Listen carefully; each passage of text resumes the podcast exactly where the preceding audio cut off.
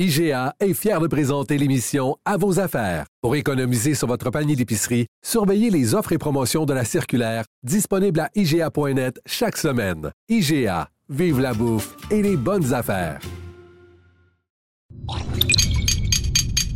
Cube Radio. Le choix que nous ferons, nous, les militants, les militants du parti, sera important, pas uniquement pour le parti, mais aussi pour l'avenir du Canada. Jonathan Trudeau. Joe, Trudeau et Maude Boutet. Franchement dit. Cube Radio. Bon vendredi, aujourd'hui on est le 24 janvier 2020. Mon nom est Jonathan Trudeau. Bienvenue à Cube Radio. Bienvenue dans Franchement dit. Content de vous savoir à l'écoute. Je suis avec Maude Boutet, comme à chaque jour. Salut Maude, comment vas-tu? Salut, bon matin, ça va bien toi?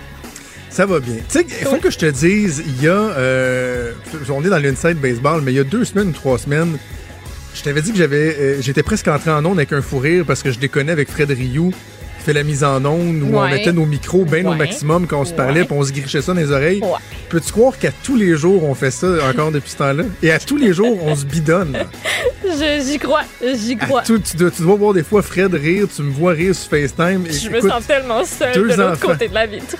Ah non, mais pour tes oreilles, c'est mieux que tu sois pas là. là. On, est, on se pète les tympans euh, à tous les jours. À tous les jours. Et c'est Fred, justement, qui a agrémenté notre trame sonore euh, de cette pub.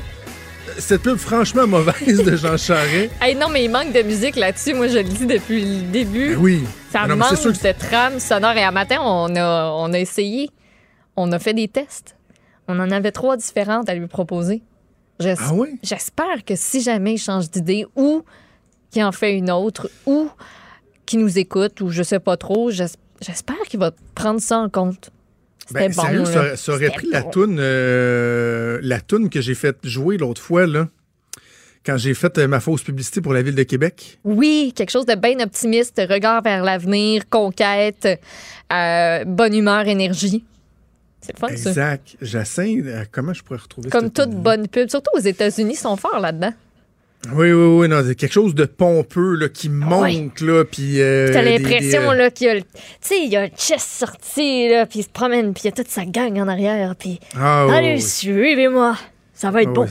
ça va être une belle aventure. Ça aurait pris ça. ça, aurait pris ça. Ouais. J'ai tout ça quelque part. moi. J'ai tout ça quelque part. Non, je pense Je que sais j'ai pas, toi, Fred, t'as-tu pense ça que- quelque part, t'as-tu ça une petite trame quelque part? Une trame Qui dit mieux, qui dit moins, qui positive, dit mieux? Ouais. Ah non, mais attends, mais juste, juste j'ai, la, la, trame, je que vais j'avais faite. Ah, Jonathan, là. Non, non, mais non, c'est ça, mais, mais, mais Ah, pas Jean parce que tu vas m'entendre parler dessus.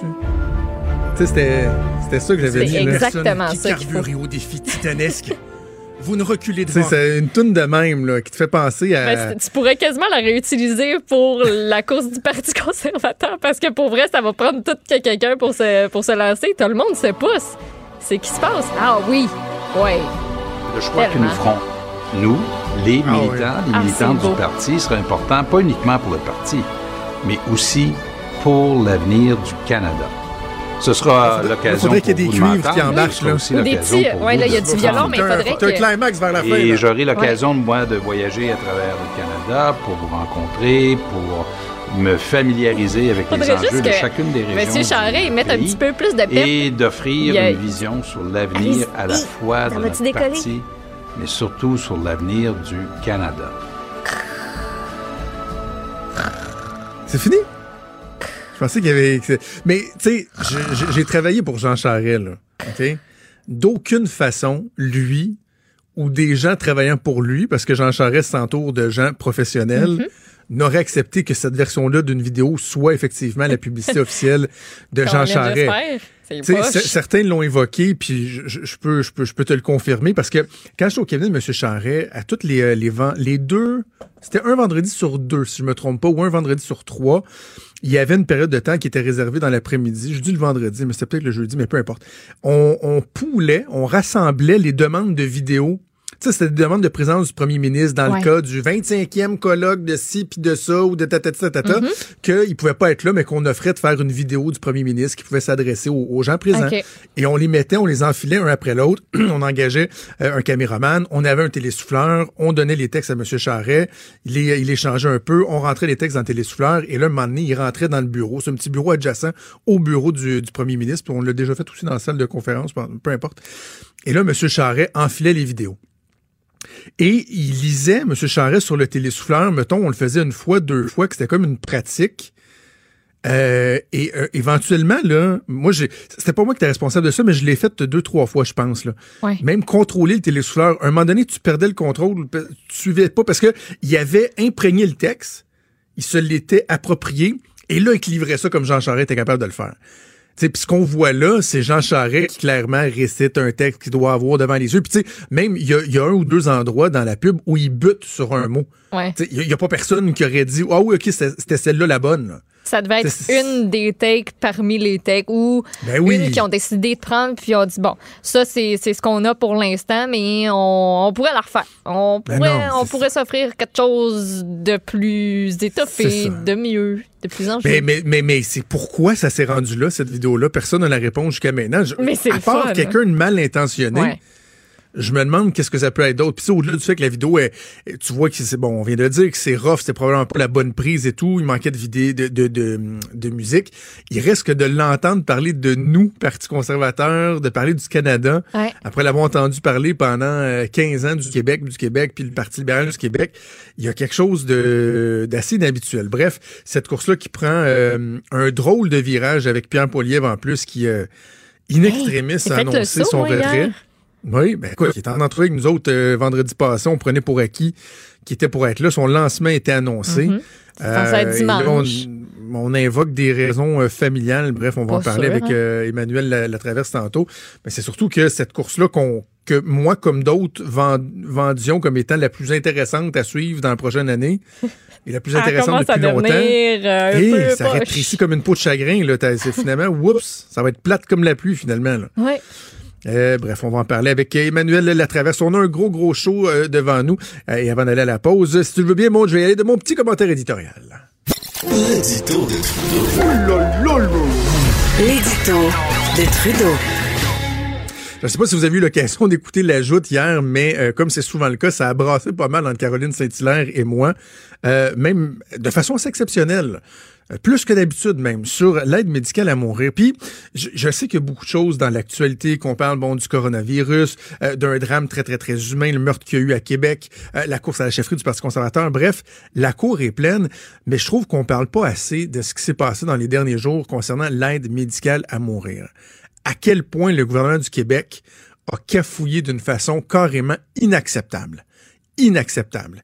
Et Caroline Saint-Hilaire, hier, me trouvait très sévère. Là. Tu sais, disait, ben voyons, euh, pourquoi tu, tu, tu, tu, tapes sur le gouvernement alors qu'il y a eu des cafouillages qui ont pris plus de temps euh, à, à- à être corrigés, si on veut, quand on pense à l'immigration. Parce que c'est vrai, le gouvernement, assez rapidement, lorsque Daniel McCann, la ministre de la Santé, a annoncé que pour se plier à un jugement qui avait été rendu, le fameux dossier Gladu, euh, Truchon, Madame Gladu, Monsieur Truchon, la Cour qui, a, qui est venue invalider le fameux critère de la mort prévisible, euh, donne, de, obligeait le gouvernement à modifier euh, les paramètres de sa loi. OK, c'est une chose. Et là, certains se questionnaient, est-ce que ce jugement-là vient pas forcer le gouvernement à élargir l'aide médicale à mourir aux personnes ayant des problèmes graves de santé mentale? Je dis pas que la réflexion ne devait pas se faire, mais d'être arrivé comme ça, de bulldozer un, élément aussi essentiel, aussi sensible, en disant, regardez, il n'y aura pas de consultation. On va demander au Collège des médecins de se pencher sa patente et nous dire comment, finalement, les médecins euh, qui sont passés d'une façon de, de prodiguer l'aide médicale à mourir en ayant des balises très, très claires, des normes à respecter, le tout faisant en sorte qu'ils peuvent agir euh, avec l'esprit en paix, si on veut, avec la conscience tranquille, en sachant qu'ils respectent des trucs très, très, très normés, très objectifs, que du jour au lendemain, on viendrait introduire euh, des critères très subjectifs lorsqu'on parle de maladie mentale. C'était très indélicat, c'était irresponsable. C'était irresponsable. Et là, oui, je comprends que deux jours après, on dit, Ah, il va y avoir une journée de consultation. Et là, dans la journée, euh, elle se rend bien compte qu'une journée de consultation pour quelque chose aussi sensible, c'est inacceptable. Ah, finalement, il y aura plus de consultations. Ça sent l'improvisation. Et j'en ai pas directement euh, après Mme McCann comme telle. C'est une, une jeune ministre, je comprends, tout le monde peut faire des erreurs. Le problème, c'est que ce gouvernement-là, fois après fois, même si j'évalue favorablement la performance globale du gouvernement, mais dans trop de dossiers, on sent qu'il y a une improvisation, on sent qu'on vient euh, bâcler, si on veut, les processus. Comment se fait-il que le Conseil des ministres a pas levé un drapeau là lorsqu'on a approuvé ce changement-là? Pe- Personne autour de la table a dit « Wow, wow, wow, attends, là. » Tu sais, d- déjà, euh, on avance petit pas par petit pas dans l'aide médicale à mourir. Est-ce qu'on n'est pas en train de prendre une trop grosse bou- bouchée sans faire le nécessaire pour s'assurer que tout le monde est du même avis, que tout le monde est prêt, que la société est prête à aller dans cette direction-là? Comment se fait-il qu'on n'a pas ce réflexe-là dans un dossier qui est aussi sensible? Je sais les dossiers d'immigration, de réfugiés, de demandeurs, etc. Ce sont des dossiers qui sont sensibles, qui sont importants. Il y a des humains derrière ça. Mais là, on parle toujours bien du droit de vie ou de mort sur des personnes. De demander à des médecins, à des professionnels de la santé d'avoir le fardeau d'enlever la vie à des gens qu'ils désirent pour des motifs qui, certains jugeront, peuvent être questionnables. Je trouve que c'est carrément irresponsable. Et comme je, le dis dans ma chronique ce matin dans le journal, et je trouve que c'est une façon euh, pertinente d'illustrer à quel point ça me choque ce qui se passe en ce moment. On dit souvent lorsqu'on parle de la réputation d'une personne ou d'une entreprise que ça peut prendre 10 ans, 15 ans bâtir une réputation solide. Mais cette réputation-là, vous pouvez la détruire en 10 ans, en 10 secondes ou en 15 secondes. C'est la même chose pour un consensus social. Le consensus social autour de l'aide médicale à mourir aura pris plus d'une décennie à construire. Depuis 2014, ça se passe bien en cette matière-là. Et il fallait continuer à avancer petit pas par petit pas. Et là, de par sa façon de bulldozer les choses, le gouvernement fragilise le consensus social à preuve. Il y a des gens qui déjà, des gens qui étaient euh, euh, tenus au silence depuis quelques années, là. Les détracteurs qui disaient que c'était du suicide assisté, voyaient bien que ça fonctionnait, qu'il y avait un consensus. Mais là, ces gens-là ont été réveillés. On est venu souffler sur les fameuses braises, là sais, ce qui amène des gens, puis bon, avec, malgré tout le respect que j'ai pour lui, mon collègue Mathieu Bocoté, qui dit Oh, attention, ça va être le bar open de l'euthanasie. Là. On n'en est pas là. Bref, on est venu fragiliser le, consensus de par des mauvais réflexes politiques. Il faudra absolument que ce gouvernement-là revoie cette mauvaise habitude-là, euh, change ses mauvaises habitudes de bulldozer les choses et de ne pas avoir les bons réflexes. L'instinct en politique, ça fait foi de tout. Vous pouvez avoir la meilleure volonté du monde. Si vous n'avez pas d'instinct, si vous n'êtes pas capable de parer les coups, d'anticiper les réactions, vous euh, vous serez cuit à tout coup, à tout coup. Donc, espérons que c'est la dernière fois, puis surtout espérons que dans ce cas-là, euh, il sera pas trop tard et qu'on pourra finalement avoir un débat euh, raisonné, un débat serein sur cette question-là. IGA est fier de présenter l'émission À vos affaires. Pour économiser sur votre panier d'épicerie, surveillez les offres et promotions de la circulaire disponible à IGA.net chaque semaine. IGA, vive la bouffe et les bonnes affaires.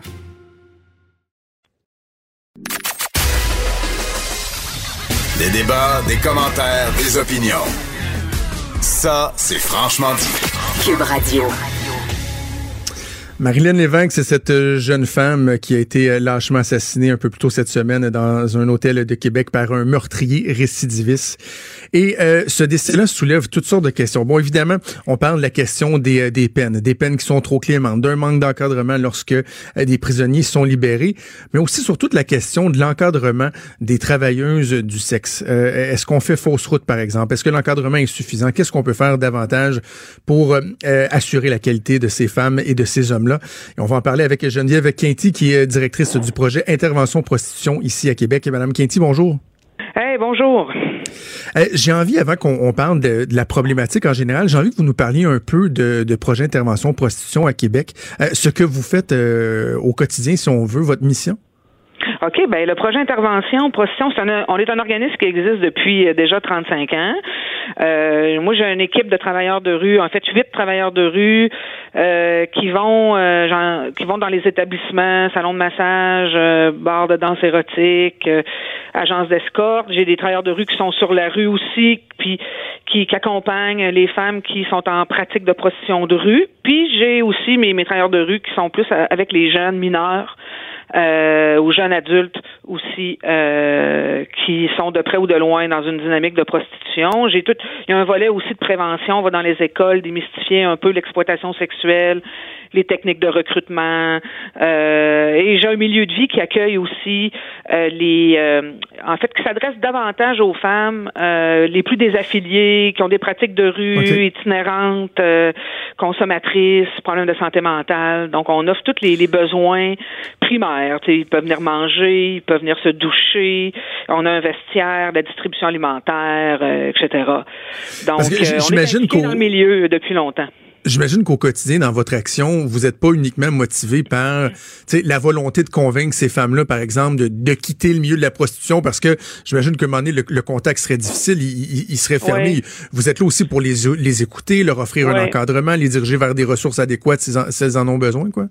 Oui, mais on est un rare organisme qui, qui est, je dirais, qui est pas polarisé dans des idéologies, euh, soit pro-travail du sexe ou abolitionniste. On est une organisation qui se situe à peu près entre les deux, mais qui, avant tout, accueille les personnes, peu importe la, euh, la manière dont ils vont vivre leur pratique. Euh, donc, on est en contact avec euh, des femmes, des gars qui vivent leur pratique un peu plus comme l'exploitation sexuelle, d'autres qui vont vivre cette pratique-là plus comme un métier. Donc, on est là vraiment dans, oui, dans l'accompagnement, dans toutes ces vérités-là, toutes ces réalités-là, avec les besoins qui, qui accompagnent ces, ces réalités-là aussi. Là.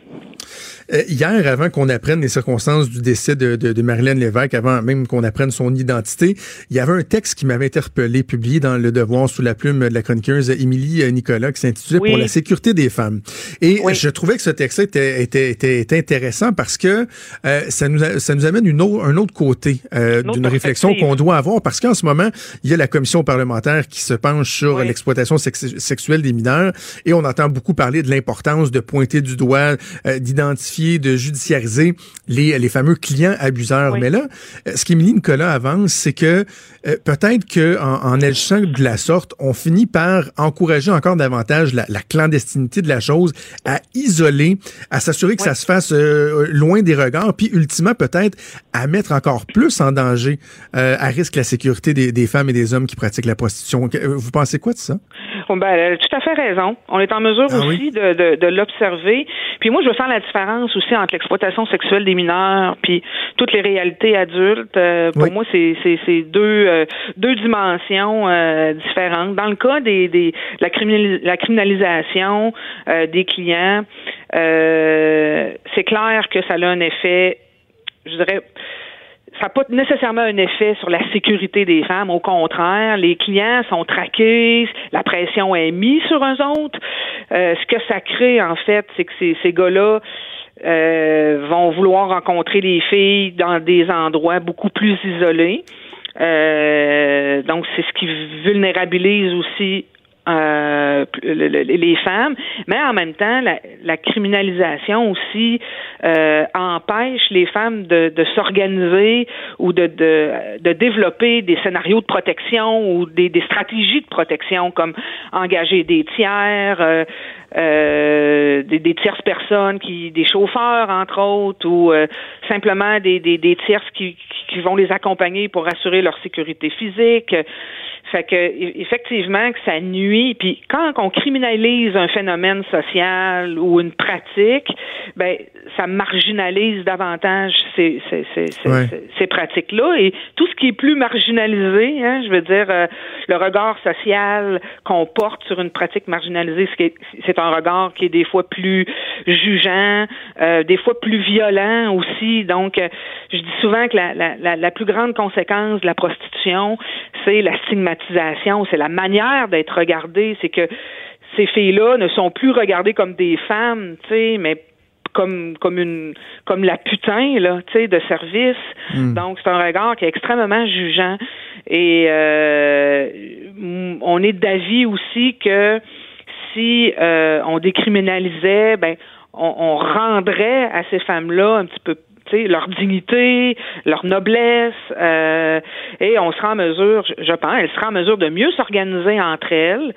Euh, de, puis il y a des filles avec qui on est en lien qui nous disaient, moi Geneviève, on, aimerait ça comme s'organiser sous forme de coop, tu sais, être deux trois filles ensemble, on se loue une chambre d'hôtel, tout ça, tu sais, fait que Là, ce que ça crée, c'est un peu plus d'isolement. Donc, effectivement, si tu es plus isolé, si tu travailles chez vous tout seul, dans ton salon, puis qu'il n'y a personne qui est au courant de, de tes activités parce que tu es trop gêné, tu as peur d'être jugé, puis tu t'en parles pas, ben effectivement que ça te met dans une position qui est plus vulnérable. Vous parlez de décriminalisation. Bon, certains parlent de dépénalisation. Il y a aussi la légalisation. Euh, Est-ce que vous, vous pencheriez vers une décriminalisation, donc que les personnes euh, prises à, à, à, retenir les services, par exemple, d'une escorte, euh, puissent avoir des amendes sans nécessairement avoir des, des, dossiers criminels, ou vous voudriez vraiment ouvrir et légaliser la chose comme ça se fait à, ben, Il faudrait bien y penser. Moi, il y a un modèle qui existe, parce que là, on parle beaucoup du modèle nordique, là, avec la criminalisation des clients, mais il existe un autre modèle euh,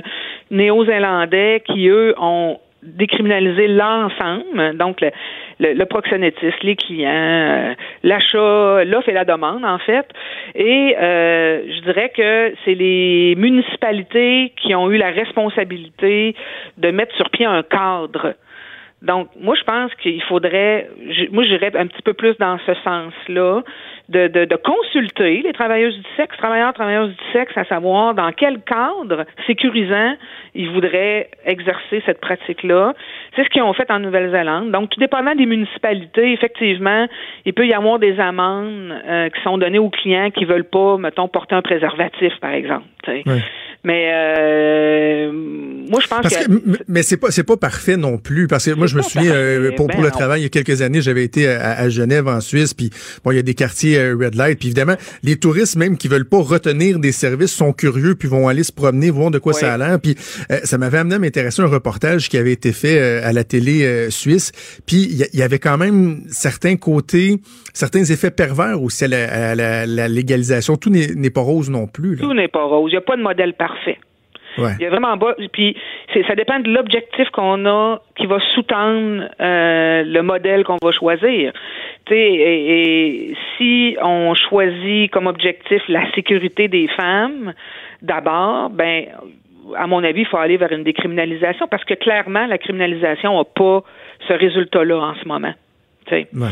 Fait que, mais en même temps, c'est ça. Il n'y a pas de modèle parfait, mais je pense que ça prendrait vraiment une, une consultation euh, auprès des, des, des, femmes concernées, des gars concernés par ça aussi, parce qu'il y a beaucoup de monde qui se prononce, mais qui sont assez loin de cette réalité-là. Il faut mhm. aussi penser à redonner la parole euh, à ces personnes-là. Mais dans le cas qui nous qui nous intéresse, dans ce qui est arrivé à Québec, euh, ce que ce que j'ai lu dans les articles, c'est que cette jeune femme-là avait pris toutes les mesures possibles pour elle pour assurer sa sécurité. Elle avait averti des gens, je pense, euh, euh, son réseau naturel, puis il reste quand même que c'est arrivé. Fait qu'elle est tombée sur un gars euh, avec des, des sérieux problèmes de violence, de santé mentale et bon, je suis pas psychiatre là, mais clairement, ouais. euh, elle, n'a pas pigé le bon numéro là. Mais peu importe le statut qu'on a dans la société d'aujourd'hui, il n'y a rien qui justifie la violence qu'on subit. Qu'on soit mm. travailleuse du sexe ou n'importe qui. Mm. Fait que le follow spot, là, il doit être sur l'agresseur, et non sur euh, la victime. Ouais, non, je comprends. Non, non, puis de, ne pas euh, culpabiliser la, victime ou euh, jusqu'à quel point la violence, ça, ça fait partie de, la réalité du, du, quotidien de ces personnes-là? Ben, est omniprésente. Euh, je pense aux filles qui ont des pratiques de rue aussi. Euh, la violence est encore plus présente à mon avis. Euh, mais la violence, elle, se décline sur plusieurs dimensions aussi. Et oui, il y a la violence physique, mais il y a la violence, le stigmate, le regard social qui est jugeant. Pour moi, ça, c'est une forme de violence, la manière d'être regardé. Euh, il y a la violence, euh, si on parle des femmes qui sont contraintes à, exercer ça sont sous le contrôle d'un proxénète, par exemple, ben, il peut y avoir de la violence financière, il y a de la violence psychologique, il y a, euh, il y a les femmes peuvent vivre même une violence avec les institutions quand ils sont pas bien accueillis dans les, les, les services de soins de santé. Donc, cette marginalisation-là amène amène cette violence-là. Fait que c'est pour ça que je pense qu'on faut aller vers euh, euh il faut démarginaliser cette pratique-là pour rendre cette dignité-là à ces femmes-là. Euh, à la lumière de ce qui s'est passé dans, dans, les derniers jours, est-ce que euh, vous euh, ou les gens qui travaillaient avec vous avez senti une, un vent de panique, des craintes supplémentaires, ça doit, hein? Oui, oui, oui, beaucoup d'émotions, beaucoup d'insécurité, beaucoup de tristesse. Euh, mes collègues sont sur le terrain, sont supportants, sont là euh, pour accueillir les émotions qui, qui émergent de ce drame-là. Là. On va espérer que Marilyn Lévesque ne, ne, ne, sera pas oubliée. Euh, et euh, je pense qu'il y a un débat, il y a une discussion publique qui est intéressante à avoir justement sur euh, ce dont on vient de discuter, l'opportunité de décriminaliser, tenter de, de, de, moins marginaliser ces femmes et ces hommes-là. c'est un débat fort intéressant. Merci dans, dans, des, dans des circonstances pas évidentes de l'avoir fait avec nous, Geneviève Quinty. C'est fort apprécié. Ça a été un plaisir. À Merci, bientôt. au revoir. IGA est fier de présenter l'émission À vos affaires. Pour économiser sur votre panier d'épicerie, surveillez les offres et promotions de la circulaire disponible à IGA.net chaque semaine. IGA, vive la bouffe et les bonnes affaires.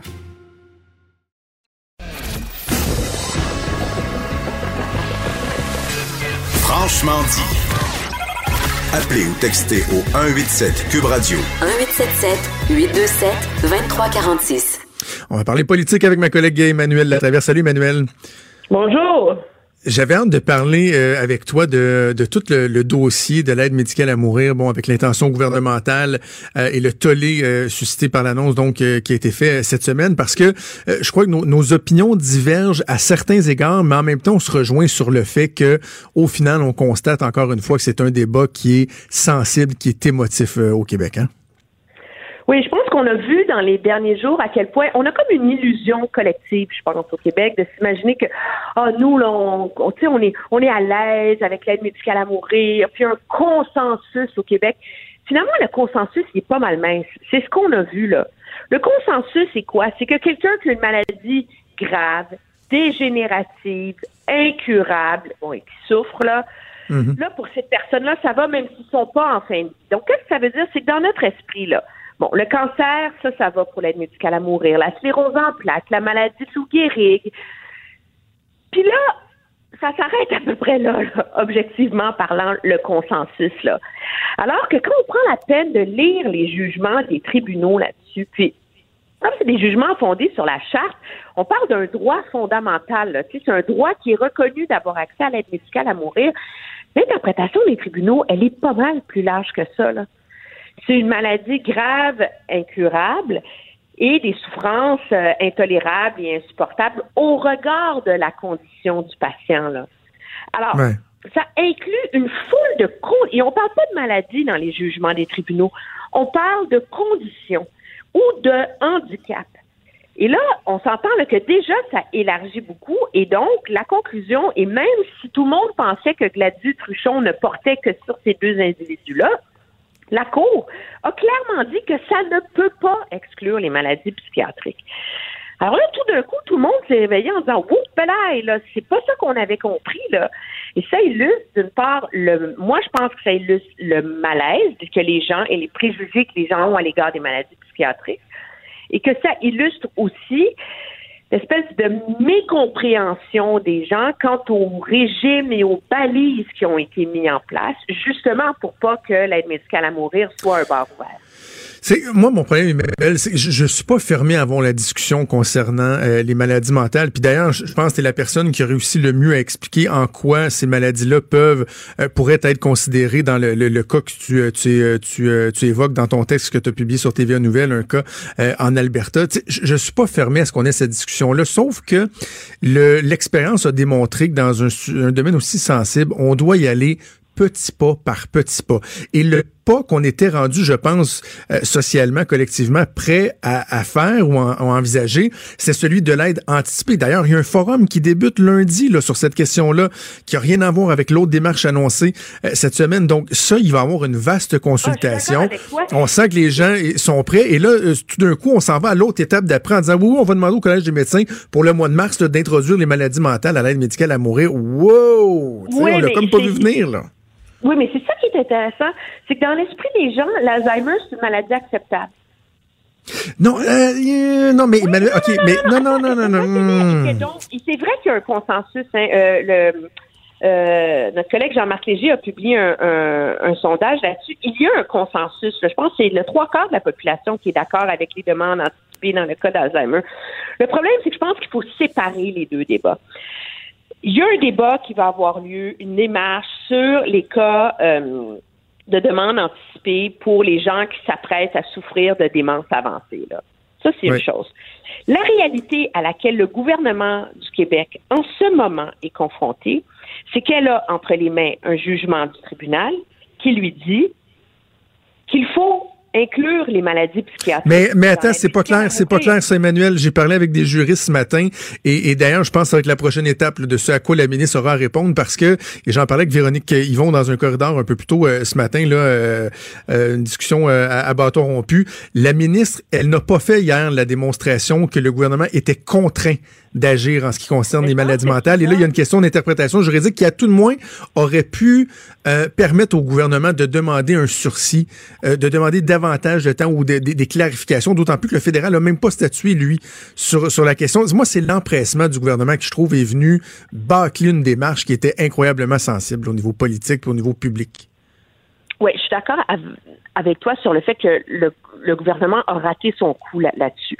Moi, les avocats qui j'ai parlé et de ce qu'on me dit dans l'entourage de Mme McCann au gouvernement, c'est que l'interprétation du gouvernement, c'est la façon dont le jugement est, euh, est écrit, parce qu'il faut comprendre que dans cette cause-là, la question des maladies psychiatriques était posée au tribunal. Et donc, le tribunal s'est penché sur la question et a conclu que noir sur blanc, que euh, on ne peut pas discriminer sur la base de la maladie psychiatrique et que les balises en place doivent permettre de, euh, de les inclure. Pourquoi? Parce que le test numéro un, c'est quand même d'être apte à poser un jugement éclairé, là. Un, à donner un consentement éclairé. Donc, quelqu'un qui est psychotique et qui ne prend pas ses médicaments, il n'est pas apte à poser un jugement, là. Mm-hmm. Quelqu'un qui est euh, qui vient de poser une tentative de suicide n'est pas apte à poser un jugement. Là. Et donc, mais ceci étant dit, les médecins, là où moi je te rejoins par ailleurs, c'est que c'est ça demeure difficile dans les cas de maladies psychiatriques de d'établir les autres critères aussi. C'est ça. au jugement, c'est une chose. C'est la subjectivité de la chose. Qu'est-ce qui est incurable? Voilà. Qu'est-ce qui l'est pas? Et c'est ça qui est difficile. Et moi, je pense que là où le gouvernement a raté son coup, c'est que ça fait quand même six mois qu'ils l'ont entre les mains. Mhm. OK? Dans la mesure où tu as 30 jours pour aller en appel, ça fait donc, ça fait quoi, trois semaines pour que la ministre Lebel dise qu'ils n'allaient pas aller en appel? Il y a des juristes au gouvernement du Québec.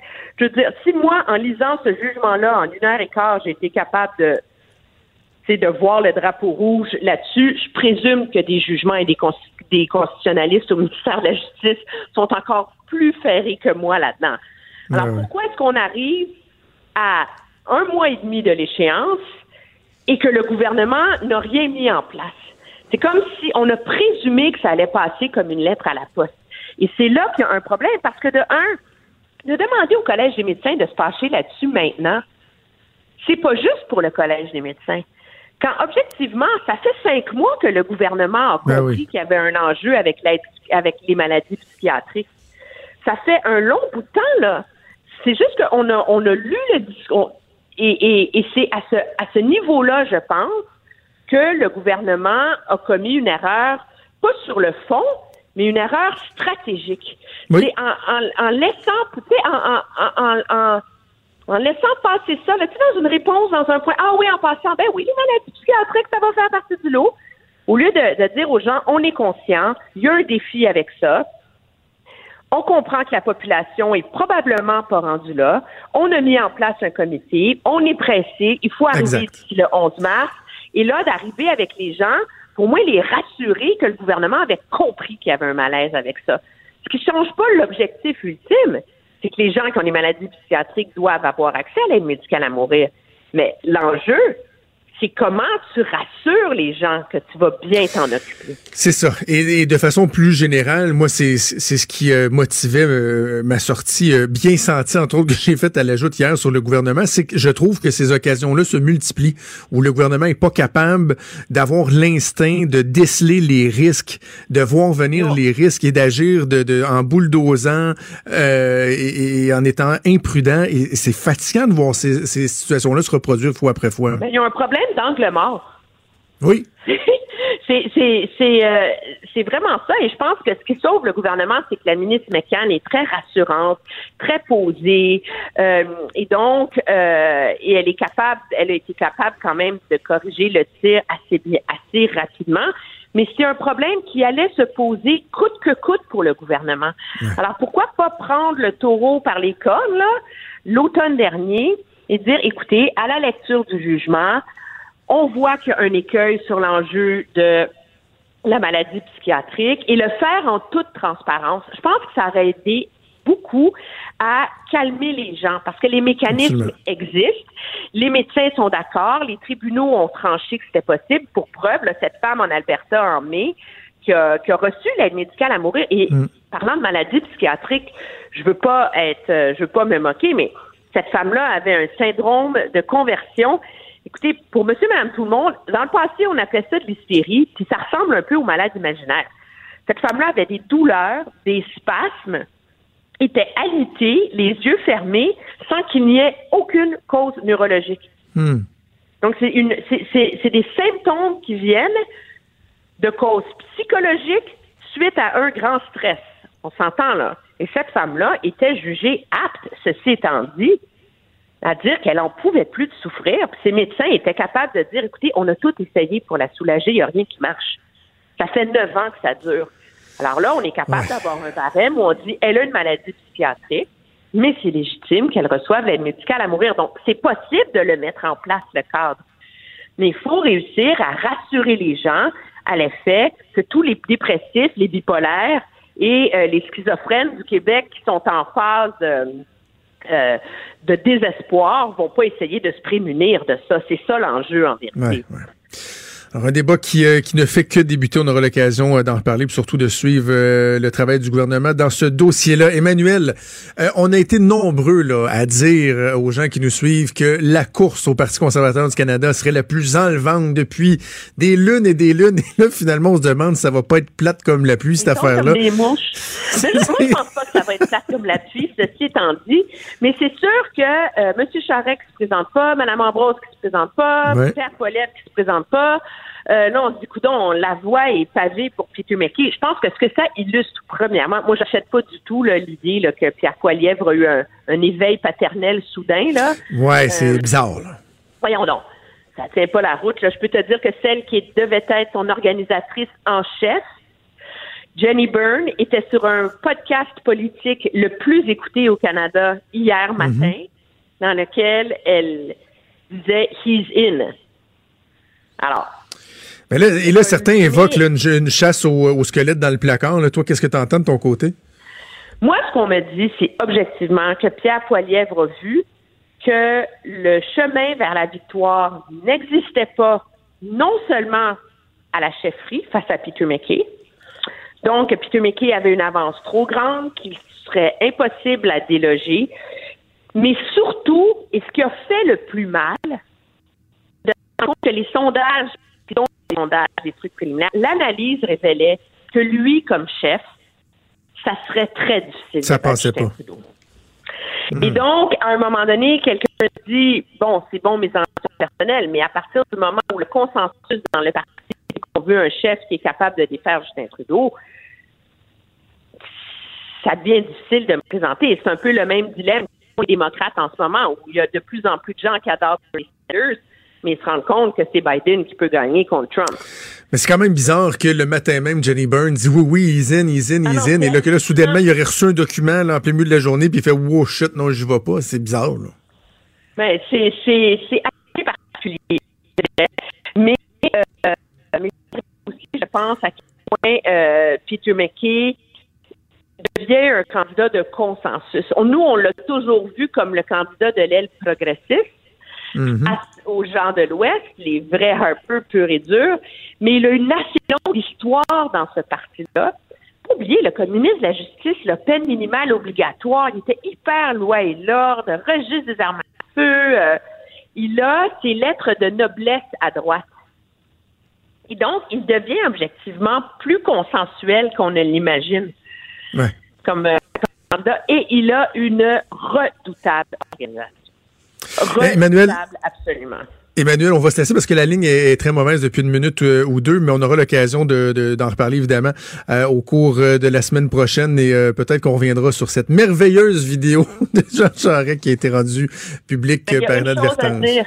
sur la vidéo. Le nous, Oui, il est là tout le malaise. C'est ce qui rend tout le reste de la vidéo malaisante, objectivement, et ça sonne faux.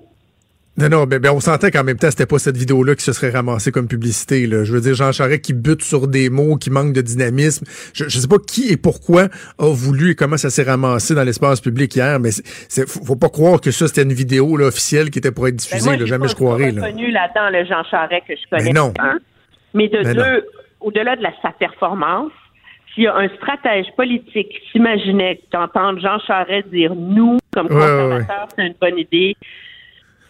Je sais pas à quelle, en- à quelle enseigne il a pris, il a suivi la politique, là, parce que ça sonne tellement faux que ça nuit à tout le reste de son discours. Ah ouais, c'était bizarre. C'était bizarre. Emmanuel, je te remercie. Je te souhaite un excellent week-end. On se reparle en début de semaine. Très bien, au revoir. Salut. Pour une écoute en tout temps, ce commentaire d'Emmanuel Latraverse est maintenant disponible dans la section balado de l'application ou du site cube.radio. Cube Radio. Tout comme sa série podcast, Emmanuel présente. Un balado qui vous fera découvrir qui sont les hommes et les femmes derrière nos politiciens. On va parler de politique américaine avec euh, notre chroniqueur Luc La Liberté que je joins au bout du fil. Salut Luc. Oui, bonjour Jonathan. Bon, évidemment, c'est une grosse semaine, Luc, euh, en ce qui euh, a trait euh, au procès en destitution du, président américain. Qu'est-ce qu'on retient jusqu'à maintenant? Est-ce, ce, ce à quoi on s'attendait, c'est pas mal ce à quoi on a droit, finalement? Oui, effectivement. Pour ceux qui suivent ça depuis le départ, on entend pas mal les mêmes arguments qu'on a entendus quand on a mené les enquêtes à la Chambre des représentants, les fameuses enquêtes qui ont précédé le dépôt des, accusations. Euh, en même temps, on, on suit, on fait ça en parallèle, mais on regarde évoluer l'opinion publique, comment les gens perçoivent ça, parce qu'on a bien sûr l'impression, puis il faudrait une très très grosse surprise pour que Donald Trump soit destitué. Donc on a l'impression qu'on fait cette bataille-là pour influencer l'opinion publique, et les démocrates ont de quoi se réjouir, pas beaucoup, euh, mais euh, ça, vient appuyer finalement le, cœur de leur démarche. Eux disent on n'avait pas le choix au plan constitutionnel. Si on n'accuse pas Donald Trump, euh, personne ne sera accusé dans l'avenir parce qu'on considère que c'est très grave. Mais de l'autre côté, ils savent très bien aussi que c'est un enjeu électoral. Donc, plus on peut nuire finalement chances de Donald Trump d'être réélu, ben, plus on avantagera le candidat ou la candidate démocrate qui va être retenu. Euh, on en avait déjà parlé, puis il y a un peu de nouveau de ce côté-là. Euh, le dernier suspense qui reste pendant le procès, c'est une fois qu'on aura terminé ce qu'on peut appeler les plaidoiries. On a entendu les démocrates cette semaine. La semaine prochaine, on va entendre euh, les républicains, c'est-à-dire la, la position des avocats du, du président. Et une fois qu'on aura terminé ben, l'ensemble des plaidoiries, on va voter. On avait reporté cette question-là sur la possibilité d'interroger de nouveaux témoins ou d'intégrer de nouveaux éléments de preuve. Comme M. Et- Bolton, par exemple. Voilà, dont là, l'ancien conseiller à la sécurité nationale, c'est le nom qui revient continuellement. Euh, ça, c'est une arme à deux tranchants parce qu'on ne sait pas, M. Bolton, ce qu'il va dire. Donc, démocrates et républicains, quelque part, prennent une chance. Euh, c'est une véritable boîte à surprise dans ce cas-ci, M. Bolton. Et de l'autre côté, ben, pour les démocrates, là aussi, il y a peut-être des nouvelles qui peuvent être intéressantes. Euh, on aurait atteint, en, en théorie, le nombre de républicains nécessaires pour autoriser la participation de nouveaux témoins. Oh. On en avait trois. On en avait trois quand on s'est parlé mardi.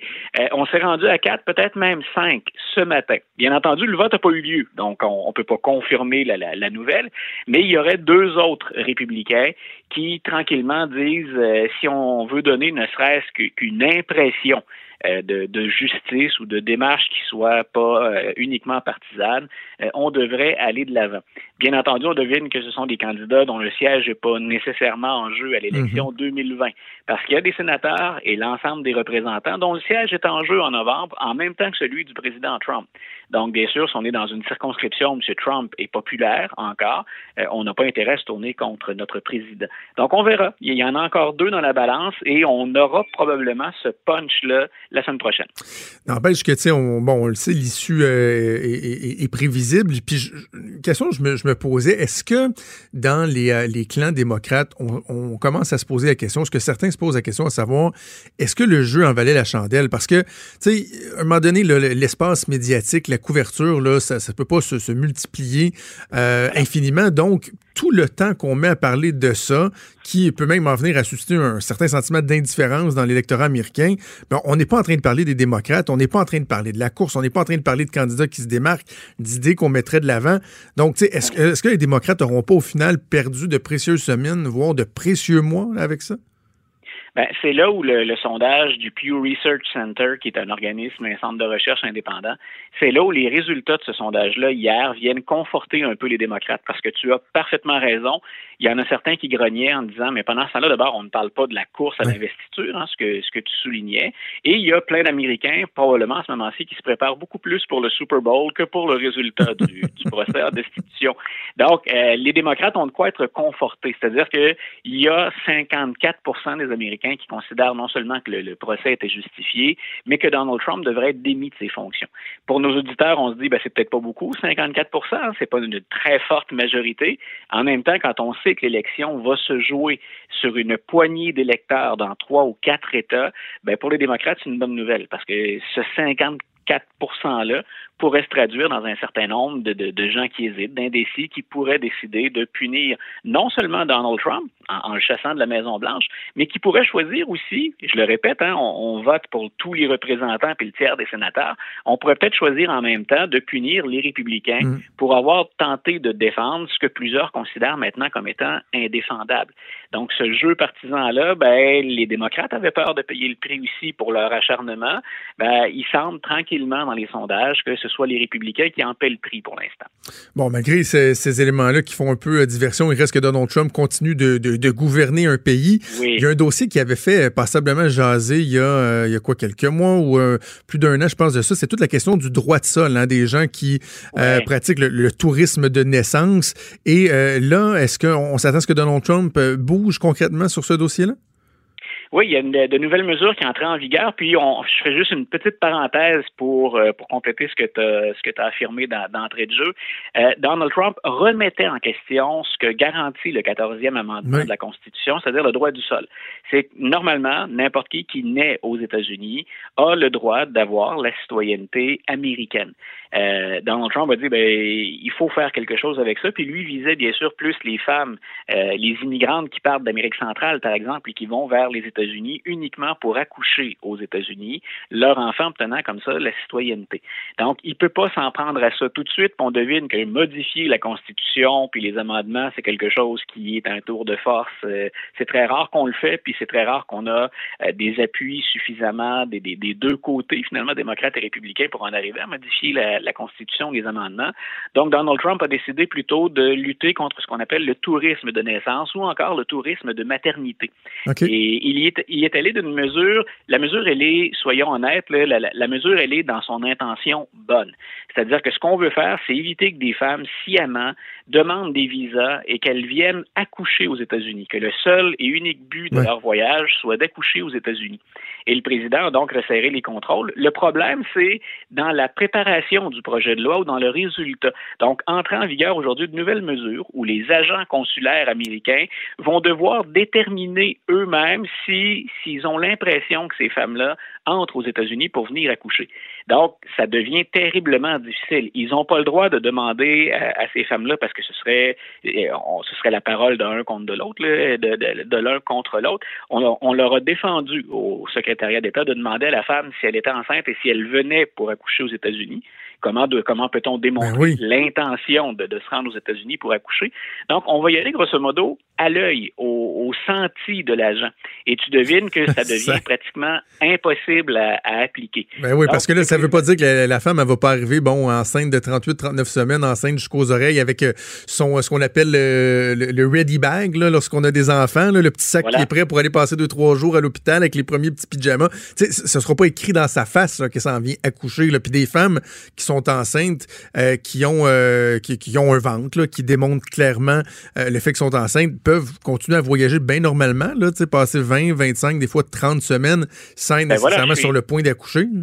Je suis allé avec ma blonde aux États-Unis quand elle était enceinte, puis on n'avait aucun projet d'accoucher que, que ma blonde que ma blonde accouche accouche là-bas. Donc, ça devient très complexe à démontrer. Puis là où il y a une faille assez importante, c'est que euh, ben, il y a des femmes qui, qui sont à l'étranger et qui ont besoin de soins médicaux qui ne sont offerts qu'aux États-Unis. Alors, ces femmes-là vont, de façon tout à fait légitime, accoucher aux États-Unis pour avoir un meilleur encadrement médical. Et là, on dit, ben, que va-t-il se produire avec ces femmes-là? Les règles ne le précisent pas. Et en en resserrant le contrôle, un des effets pervers que ça peut avoir, euh, c'est d'encourager euh, tout le réseau clandestin. Et on a mis à jour l'an dernier, le gouvernement américain a accusé des, des, des gens, d'ailleurs, il y a eu des accusations déposées. Euh, c'est un réseau qui permettait à des Chinoises de venir aux États-Unis uniquement pour accoucher et que leurs enfants obtiennent euh, la citoyenneté. Donc, ce qu'on craint, bien entendu, c'est finalement d'encourager qu'on tentait de, de, bloquer ou de limiter. Ouais. M. Trump, il veut aller de l'avant tout de suite, Jonathan, bien sûr, parce que c'est en année électorale et parce que ça va avec son programme. Il l'a déjà dit, tout ce qui est politique migratoire, moi, je vais être plus sévère, hein, puis je vais être plus, pour nos, mes concitoyens, je serai plus sécuritaire, donc euh, l'ensemble de mes prédécesseurs. Et la seule critique que j'aurais là-dessus, je répète, l'intention est bonne, le problème est réel et le problème est sérieux c'est comme on l'avait fait avec les interdictions d'entrée aux États-Unis pour un certain nombre d'immigrants de pays prédéterminés. Le projet de loi, il me semble pour l'instant mal ficelé. C'est-à-dire qu'on est allé très vite pour être en mesure d'en parler pendant la campagne électorale, mais ça risque d'entraîner plus de problèmes que ça en règle. C'est bien, bien, bien intéressant. Puis on, a des, on a des exemples concrets chez nous euh, qui, qui, illustrent deux faits euh, ouais. qui sont mis en valeur par ce que tu nous racontes. Premièrement, c'est des fois les effets pervers d'une bonne intention. Euh, en ouais. voulant, euh, puis quand je dis qu'on a deux cas concrets, là, bon, je parlais avec une intervenante dans le milieu de la, la, prostitution tantôt, puis on discutait du fait que à vouloir uniquement, par exemple, viser les, les clients abuseurs, ben on, on, vient augmenter le niveau de, de, de risque de ces femmes-là parce que c'est un, un acte qui, qui, qui est fait de façon clandestine, loin des regards puis finalement, ça met les femmes plus, plus en danger. Donc, un autre exemple euh, d'effet pervers que, que, ça peut avoir. Puis l'autre chose, et euh, c'est l'applicabilité des, euh, des, volontés gouvernementales. Puis l'autre exemple, c'est voilà. l'aide médicale à mourir. On, on le voit, il y a un gouvernement qui dit, oui. on va agir, mais là, tu as des médecins sur le terrain qui disent, oh non, mais attends, là, la volonté, OK, mais comment vous voulez qu'on l'applique? Ben, ça aussi, c'est deux, deux aspects que, qui sont mis en lumière là, avec cette nouvelle-là concernant le, le tourisme de naissance. On, on, donc, on, s'attend à des développements, quoi, rapidement? Là, ou... Donc, ça entrait, ça entrait en vigueur aujourd'hui. On verra okay. comment on va la mettre, comment on va okay. la mettre en œuvre. Est-ce que les, est-ce que les agents consulaires, par exemple, se sentent très à l'aise? Moi, je serais curieux. Euh, j'habite près du consulat ici euh, à Québec et je serais curieux de savoir comment le personnel réagit. Parce mm. qu'il y aura probablement des demandes de visa. Est-ce qu'on ferme les yeux finalement en disant non, on peut pas l'appliquer? Et là, ben, le président euh, ou l'administration reviendra exiger plus de résultats éventuellement. Mais on verra. Ça va aller avec okay. le, le, nombre de tests finalement que va devoir affronter, vont devoir affronter les agents dans le cadre de la nouvelle politique. Avant qu'on se laisse, Luc, un mot sur Michael Bloomberg qui euh, fait oui. son, petit, son petit chemin, là. Ben écoute, selon des sondages récents, là, il, et on, on, se rappelle, hein, il participe pas au débat, M. Bloomberg, puis ça ne le dérange pas trop parce qu'il dit, ben j'ai les moyens, puis c'est vrai, euh, de faire énormément de publicité, puis son équipe a toute une stratégie pour les réseaux sociaux. Il est sur toutes les plateformes. Et il semble que ça rapporte. Il est, selon des sondages récents, quatrième maintenant. Il aurait rejoint, oh. il aurait rejoint Pete Buttigieg. Et euh, Michael Bloomberg, dans sa stratégie, il dit même non seulement j'ai pas besoin des débats, euh, ça ne me dérange même pas de pas performer en Iowa et au New Hampshire. Lui, il vise le 3 mars. Et le 3 mars, c'est ce qu'on appelle un Super Tuesday. Mm -hmm. C'est un mardi où il y a plusieurs États qui se prononcent en même temps. Et Bloomberg a dit, moi, je mise tout sur ce Super Tuesday. Si ma mémoire est bonne, il y a 15 États qui se prononcent en même temps. Et à le revoir aller dans les sondages présentement, puis à le voir également titiller régulièrement Donald Trump, euh, ben, surveillez Bloomberg. Il est arrivé très tard dans la campagne, mais il est, il a l'air farouchement déterminé. Et il a même déjà annoncé, écoutez, je dépense des milliards, je vais jusqu'à 2 milliards pour euh, la campagne. Et si jamais je perds, je vais me rallier et mettre cet argent-là au profit du candidat ou de la candidate qui, qui va nous oh. présenter. Donc, il mène sa charge à fond de train, mais si c'est un négligé, ne le perdez pas de vue quand même. Okay. Gardez un œil sur ce qu'il fait. OK, on va le suivre ensemble au cours des prochaines semaines, prochains mois. Luc La Liberté, euh, merci. Je te souhaite un excellent week-end. On se reparle en début de semaine. IGA est fier de présenter l'émission À vos affaires. Pour économiser sur votre panier d'épicerie, surveillez les offres et promotions de la circulaire disponible à IGA.net chaque semaine. IGA, vive la bouffe et les bonnes affaires. Franchement dit. Jonathan Trudeau. Et Maude Boutet. Appelez ou textez au 187 Cube Radio. 1877 827 2346. Cube Radio. Cube Radio. Bon, on va faire des nouvelles, mais justement, il y a Sonia Lebel en ce moment qui commente euh, le fait que euh, le meurtrier là, de, de la jeune femme de Québec euh, avait été remis en liberté. Peut-être juste écouter les commentaires de la ministre de la Justice. des gens. Donc, je pense que ce qui est important de bien comprendre, c'est que les décisions, les raisons qui ont mené à cette décision-là, et de voir si les commissaires sont euh, bien outillés, suffisamment out- outillés pour faire l'évaluation du risque. Est-ce que les commissaires ont été trop tolérants, ont fait preuve de laxisme dans cette histoire-là? On sait que monsieur avait des antécédents de violence conjugale, que son statut avait été revu euh, à, à risque modéré de violence envers un partenaire et il s'est retrouvé quand même seul avec une femme dans une chambre d'hôtel. Mais tous les éléments que vous mentionnez, ce sont des éléments qui font en sorte qu'ici, aujourd'hui, je vous dis qu'on va demander des explications, qu'on va demander que soit fait un suivi très serré sur cette décision-là. C'est difficile pour moi de commenter, j'ai pas vu la décision comme telle, donc c'est des éléments qu'on rapporte dans les journaux. Sonia Lebel, la ministre de la Justice et euh, actuellement vice-première ministre du Québec, celle qui remplace Geneviève Guilbeault à ce titre-là. Oui, c'est Donc, vrai, euh, parce qu'on se partage le titre hein, entre elle et euh. André Lamontagne. J'avais oublié cette partie-là. Exactement. La capitale nationale qui, elle, a été donnée à... Quelqu'un C'est pas Éric d'autre. Kerr, c'était qui donc? Jonathan Julien. Ah, Euh, ouais. Jonathan Julien, ministre des Ressources euh, naturelles. Donc, tu sais, bon, on voit que Mme Lebel, puis ça a l'air d'être dans ses bureaux, là, j'imagine dans son cabinet à Montréal ou à Québec, prend le temps de répondre aux questions, mais c'est toujours difficile pour la ministre de la Justice de commenter un cas particulier. Il faut qu'elle soit prudente, mais au moins, moi, Ouais. moi, je suis rassuré de voir que ça soulève bon nombre de questions euh, au sein euh, des autorités gouvernementales. Et, euh, tu sais, J'aime pas ça dire ça. Si, sais, quand on dit si au moins son décès n'aura pas été en vain, là, mais en même temps, Mais en même temps, c'est un peu ça qu'il va falloir c'est que ça ce pareil. Il faut que ça serve à quelque chose. Il faut qu'on on en tire des leçons, qu'on. À Alors, présent, euh, on se pose des questions, puis après les questions, ben, on espère qu'on va avoir des pistes de réponse euh, qui vont venir quand même assez rapidement. Voilà, voilà. L'autre dossier, évidemment, qui fait euh, jaser partout sur la planète, c'est le fameux coronavirus. Là. euh, Est-ce que j'ai bien vu passer qu'il y a un deuxième cas confirmé aux États-Unis? Oui, on a appris là, dans la dernière demi-heure environ euh, que c'est du côté de Chicago, donc aux États-Unis, qu'il y a un deuxième cas. Il y a des analyses aussi qui sont en cours sur 50 patients présentement, euh, donc aux États-Unis. Sinon, la quarantaine en Chine touche maintenant 10 à 13 villes, ça dépend des sources que vous consultez, Euh, mais en tout, ce sera environ 40 millions de personnes qui sont confinées dans leurs villes respectives. Écoute, c'est plus que la population du Canada. C'est c'est très impressionnant. Puis les images que vous avez l'occasion de voir euh, passer en boucle sur les différents euh, réseaux d'information, c'est très impressionnant aussi. Tu sais, des places qui habituellement sont bondées sont complètement désertes, Euh, mais ça engendre aussi certains problèmes. Tu sais, du côté des marchés d'alimentation, tout le monde veut faire des provisions parce que ben on sait pas trop jusqu'à quand ça va durer. Euh, bref, pas une situation facile. Le bilan en Chine qui s'est alourdi à 26 morts et 300 personnes qui sont euh, présentement malades. Le premier décès dans le pays à l'extérieur de la province d'Hubei, où l'épicentre de l'épidémie euh, est situé à Wuhan, ont été euh, confirmés. Et aspect fascinant que je vais laisser à Vincent Dessureau qui va, qui va venir dans, les, dans la prochaine demi-heure se joindre à nous c'est que le gouvernement chinois a annoncé aujourd'hui la construction d'un hôpital à Wuhan qui va être complètement destiné euh, aux gens atteints du coronavirus. Il va y avoir à peu près 1000 places. On va construire ça en 10 jours. Donc, Wow. Vincent va pouvoir élaborer un petit peu plus là-dessus euh, tantôt. OK. Et tu sais, évidemment, le, le premier souci dans toute cette histoire-là, c'est euh, l'aspect santé de la chose. Oui. Autant pour les gens de Wuhan, pour, euh, pour les Chinois et pour l'aspect planétaire, si on veut, les risques d'épidémie. Donc, évidemment, le, le focus s'est mis là-dessus. Mais, tu sais, rapidement, on va commencer à parler de- des facteurs économiques aussi.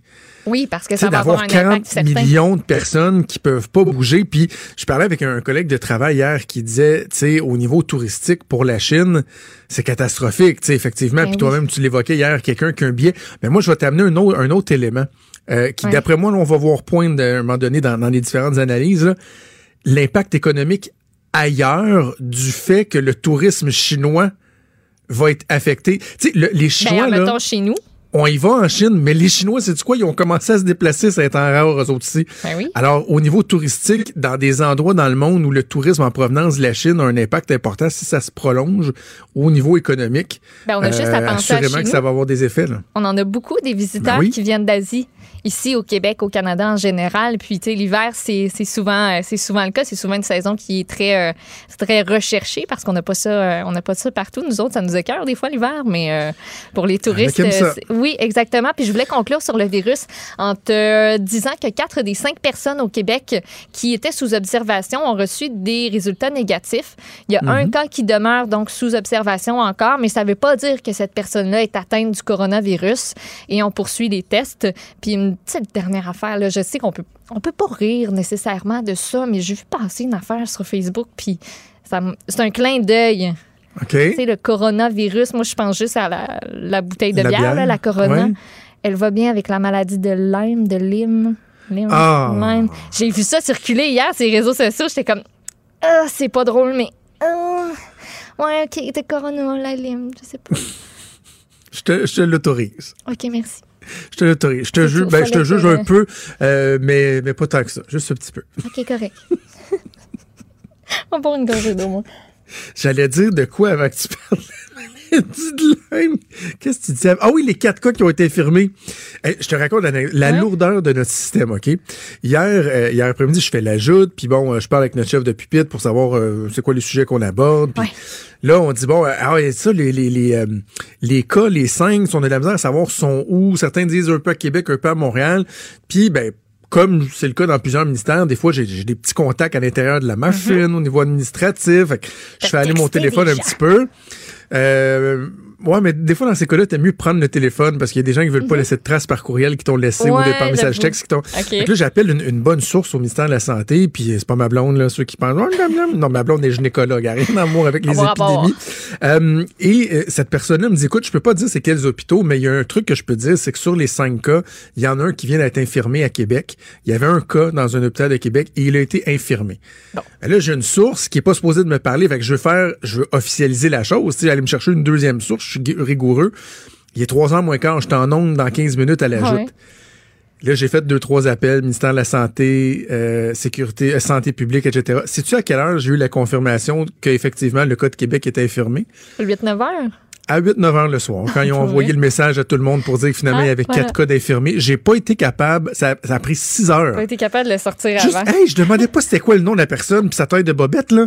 Juste, pouvez-vous me confirmer Oui, qu'à. Québec, là, l'information, c'est anodin, là. Juste, effectivement, j'ai eu la confirmation à Québec, finalement, le cas était infirmé. Six heures après, j'avais pas eu la réponse. là. Pourtant, il me semble que c'est pas dur, là. C'est pas dur. Oui, non. Bref. On te le dira pas. La lourdeur. Tu parlais de- du tourisme, les impacts que ça a sur euh, le, le tourisme, le virus? Euh, même chose pour la motoneige, hein, avec le drame au lac Saint-Jean. Certains, euh, déjà, au-delà de, l'aspect très hum, euh, actuel de la chose, la recherche des corps et tout ça, certains commencent même à poser des questions sur les impacts que ça peut avoir au niveau de la réputation du Québec euh, à l'extérieur. Bref, euh, les recherches qui se poursuivent euh, aujourd'hui parce qu'on n'a toujours pas retrouvé les corps. Non, exactement. On a trois équipes de plongeurs qui vont se relayer au courant de la journée pour un total d'une douzaine de personnes qui vont travailler aux abords du lac Saint-Jean. On a trois embarcations équipées de sonars latéraux et de propulseurs sous-marins qui vont ratisser le secteur. On veut trouver des indices qui pourraient nous mener aux touristes disparus. Un peu comme hier soir, on a fait la découverte de quatre autres motoneiges. Il y en a encore deux qui sont introuvables. Et aussi, euh, ce, qui, euh, ce qui fait jaser, ce qui retient l'attention, en fait, depuis hier, euh, c'est euh, concernant le guide de l'expédition qui, lui, serait retourné volontairement sur le lac Ben Saint-Jean. oui. Pour tenter de rattraper le devant du peloton qui, lui, se dirigeait tout droit vers les eaux libres sans nécessairement sans le savoir en fait Euh, et finalement lui il aura laissé euh, il lui aura laissé sa vie ça lui aura coûté la vie Euh, donc tu sais au début là tous les gens qui critiquaient moi ça me Ben oui. Caroline que je trouvais ça tôt pour dire que puis faire reposer la faute sur quelqu'un quand on savait absolument mais absolument rien. Lui, il a décidé de prendre son courage à deux mains, même pas son courage, lui pour, pour lui c'était probablement juste naturel d'y retourner puis de se dire il faut que je les arrête parce que là ils s'en vont pas vers la bonne place puis ça va mal virer. Euh, donc euh, c'est euh, c'est pas nécessairement confirmé par la SQ là, à moins que j'en ai manqué euh, que j'en ai manqué un bout, mais ça ça matcherait avec l'histoire qui a été euh, qui a été relayée par, entre autres, le propriétaire du dépanneur, tu sais, qui disait que les personnes qui étaient là, les motoneigistes, qui, eux, sont sains et saufs, eux, ils savaient pas trop ce qui se passait de ce côté-là. là. Ils étaient pas en panique. Donc, euh, donc Et voilà, en que dire de, de- du courage des premiers répondants, là, parce que lorsqu'ils ont été repêchés, Benoît hein, l'Espérance, ce qu'on apprend, c'est que eux-mêmes devaient marcher un kilomètre sur une glace Ouais. qui savait très, très, très mince. C'est un point tel où ils ont dit, pas d'équipement lourd, gang, là. Non. On y va, là, petit pas par petit pas, et là, ils ont ramené euh, le corps de, Be- de Benoît l'Espérance. Malheureusement, on n'a pas été en mesure de, de le sauver, mais euh, il y a le courage euh, de ces gens-là qu'on doit... On l'a retrouvé Oui. à cause d'une lumière sur son lumière, casque, ouais, puis à cause ouais. d'un de ses bras qui dépassait, lui s'accrochait sur la glace. Euh, puis ça a été tout, euh, toute, Ah, une, toute une aventure là, aller le, aller le chercher. OK, on va finir sur euh, quelque chose d'un peu plus léger. Ça se Ouais? passe euh, au hockey mineur. Ben. Euh, Il y a, j'avais pas entendu parler de ça, une initiative qui a été mise de l'avant pour euh, quoi essayer de, de sensibiliser les gens, les parents, les joueurs à, à être, euh, à être euh, dans de bonnes dispositions avant une partie, c'est ça? Sais-tu comment moi je décris ça? C'est Hockey Québec qui veut qu'on rappelle avant chaque match à tous ceux qui se trouvent dans les, dans les estrades de gérer, gérez-vous, utilisez votre, votre GBS, votre gros bon sang. Gardez-le pas trop loin. Euh, comment on va s'y prendre pour faire ça? Ben, on va diffuser un message audio et euh, ben, je vous le présente.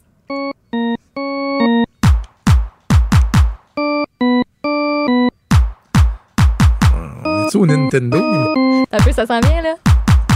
Bonjour. Notre association de hockey mineur désire vous rappeler que ce sont des joueurs d'âge mineur qui jouent sur cette glace en ce moment, que les entraîneurs sont des bénévoles et que les arbitres sont humains. Nous préférons vous en avertir. En tant que parents ou spectateurs, l'attitude positive ainsi que le jugement sont conseillés. Merci à tous. Fait que, en gros, Je sais là, pas quoi penser. pas- moi non plus, je pense pas que ça va. J'ai des doutes sur l'impact que ça va avoir. Mais Ça va quand- être partout au Québec? Ça- oui, oui, c'est censé être Ah, avant moi, je vais chaque, entendre ça, moi, chaque au hockey match de mon gars. Ben, tu, ben, tu- t'as-tu une game en fin de semaine? Y a-tu Oui, une game demain matin. Demain matin. Bon, ben, tu me diras si ça a joué avant la partie. Quand ça va partir, toi, tu vas le savoir. Ta, ta, ta. Tout le monde va faire. Hein, hein. Puis à un moment donné, tout le monde va être Hey, habitué, puis il n'y a plus personne qui va y porter. On euh, se prend. En fait, c'est quoi? Il devrait le faire jouer quand ça se met à brasser. Là, ce serait. Et là, les gens. Tu sais, t'as des parents dans les estrades. Puis là, tu fais jouer. Repars là, Joanie, repars là. Là, tu sais, ça chicane, là. Et toi, l'arbitre, là, espèce de pourri. Puis là, la toune. Ah, ouais, ouais, ouais. Puis là. Oh. Ils vont-tu se timer les Ah, punchs sur le. One, two punch. Puis là, t'entends la voix style passe-partout garderie euh, qui est en train essentiellement de dire vous avez l'air d'une gang de tweets, là. Oh. Bonjour. Ah. Elle Ah, cordiale, ah. elle a l'air fine. J'ai goût d'être son amie. Ouais, mais... c'est quand même triste qu'on en arrive là, pareil, là. Mais tu sais, il n'y a rien comme un bon. Hey! Calmez-vous. Hey! Gros bon sang. fait que, fait que c'est ça. Si vous avez des enfants au hockey, vous me direz, ça joue. Tu sais que dans les, les initiatives qui ont été mises de l'avant cette année, c'est nouveau euh, au hockey mineur aussi, lorsque tu as des arbitres qui... Et là, je Ouais. suis pas sûr, de la- il y a une subtilité, là, je sais pas si c'est des arbitres mineurs ou uniquement des arbitres que c'est leur première saison. Non, Non, c'est Ils des ont- arbitres. C'est pour, le- pour tous les arbitres mineurs. Mineurs, OK, ben, Ouais. ils ont un brossard. Exactement. Ils ont leur chandail d'arbitre, puis ils ont un petit brossard autour de l'épaule qui est orange, vert, fleu. là. Un brassard? Un brassard? J'ai-tu dit brossard? un C'est un brassard? brossard? Si tu l'avais pas souligné, personne ne s'en serait rendu compte. Ben écoute, je suis là pour ça. hein. Ils ont un petit longueuil sur l'épaule. T'as ton brossard puis ta coupe longueuil.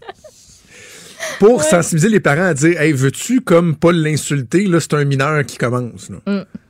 Et le problème, c'est qu'il aurait fallu qu'il il aurait fallu qu'ils le disent, ça. Parce que moi, à un moment donné, je parlais avec des parents, je dis C'est Oui, il y en a, oui, il y en a un qui est un, un brassard, puis il y a quelqu'un qui dit Ouais, je me suis renseigné, c'est parce que mais personne ne nous l'avait jamais dit. Là. Ah, pour vrai? Ah, ben c'est parce Ouais, qu'à pas la limite, on pensait que c'était un look Ouais. qui se donnait. Là. Il était particulier, il était peut-être blessé. Moi, j'aurais pensé à une blessure au départ. Si je l'avais pas su, je pense. Faites attention, les petits gars.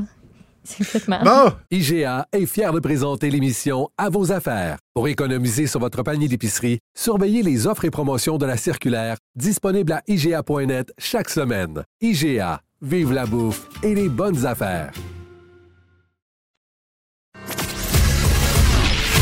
Il est franc et nuancé. Jonathan Trudeau. La politique lui coule dans les veines. Vous écoutez Franchement dit.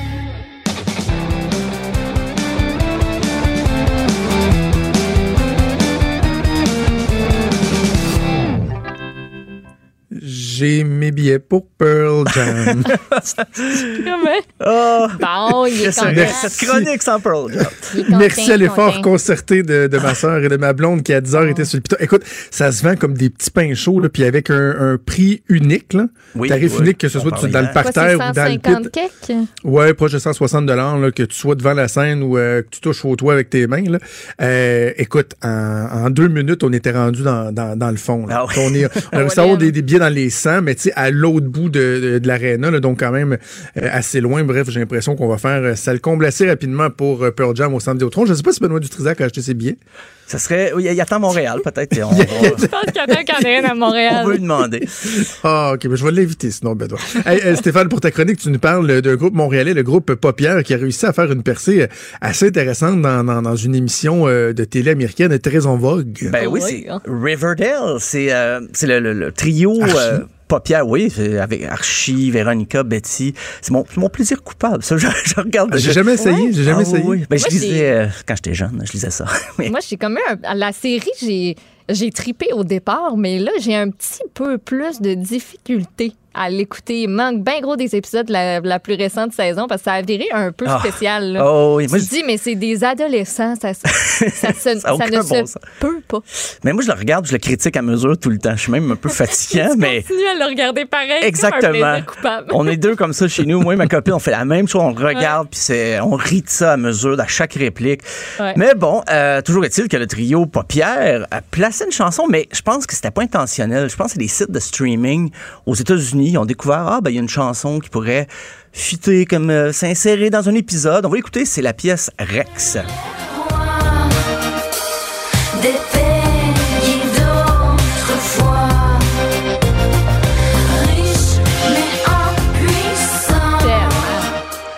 C'est c'est une tune franco qu'ils ont mis dans, dans, dans Ouais. l'émission. Eh oui. C'est intéressant. Hein, ça, Hey, ça fit avec l'univers. Ça va jouer aux bonnes Oh, nuits. bout La- comme ceux, qui, ceux qui savent, là, le bonne nuit, c'est la, la, la petite boîte euh, de nuit de, de Madame euh, Vé- Véronica Lodge. Hey, J'en Ah, sais beaucoup trop. J'arrête. Elle a une boîte de nuit clandestine et, voilà. Elle est adolescente. Juste vous, vous oui, oui. mettre en contexte. là. Ça tient la route. Ça, Ça tient, tient la route. c'est pas la oui. seule chose qui tient la route, entre guillemets, dans le scénario. Euh, mais écoute, après euh, Claude Léveillé qui se retrouve sur un album de Kanye West, hein, on dirait la porte est ouverte. Euh, les Québécois vont envahir le marché américain Ouais. bientôt. Euh, c'est drôle parce que leur site Paupière ne semble pas très actif. Le dernier post sur leur page Facebook, c'était pour annoncer un show à Sherbrooke en novembre. Et là, hier, tout d'un coup, un message très court avec une photo Riverdale expliquant, ben, expliquant, c'était trois mots, là. On va jouer dans Riverdale avec Rex et tout ça. Détails à venir, donc euh, on va suivre ça de très près. Très cool. Euh, Il y a le guitariste, l'ex-guitariste, je devrais dire, de Red Hot Chili Peppers, Josh Klinghoffer, qui pour la première fois est revenu sur son, sur son renvoi. Je dis renvoi, c'est un, un gros mot parce qu'il il a été plus ou moins congédié, c'est qu'il a compris que si John Frusciante manifestait son, son désir de revenir dans le groupe, ben lui, il avait juste à partir. Et puis, il a, dit ça dans un podcast. C'est le podcast s'appelle WTF euh, with Mark Maron. Mark Maron, c'est l'acteur qui jouait dans Glow, il a joué dans Joker. Et il a interviewé euh, Josh Klinghoffer et il lui a dit, il a raconté un peu les circonstances, euh, comment il est revenu dans le band John Frusciante. C'était au mariage de Flea au mois d'octobre. Et là, ben, Flea a commencé à jammer, à jouer avec John Frusciante, mais sans trop le dire au guitariste. Puis à un moment donné, ben, il s'en est rendu compte. euh, voilà, tu sais, il a dit, ben, OK.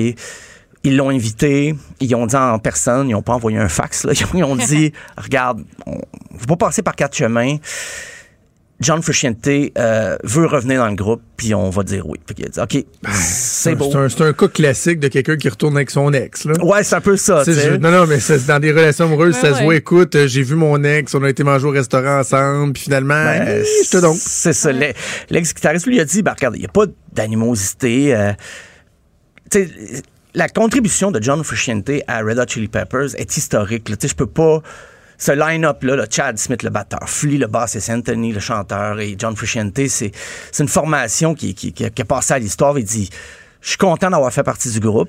La seule chose qu'il regrettait un petit peu, euh, je pense qu'il aurait aimé faire plus de ses compositions, peut-être faire des chansons avec le groupe qui ferait en sorte qu'il qu'il aurait été irremplaçable. Mais sais, le groupe a connu ses grosses années quand John Frusciante est un guitariste très actif avec beaucoup de compos. Fait que lui se retrouvait en spectacle à jouer les chansons de l'autre un peu. là. Son... Fait que c'est- c'est Petit regret, mais quand même, il a reformé son band euh, Pluralone et ils vont faire la première partie de Pearl Jam en tournée, justement. Donc, hein, Ah. tout est dans tout. Tout euh, est dans tout. tout se rejoint. Euh, Il y a Neil Young qui a reçu sa citoyenneté américaine. Euh, c'est parce qu'on sait qu'il est de Toronto, mais il a vécu toute sa vie en Californie depuis 65.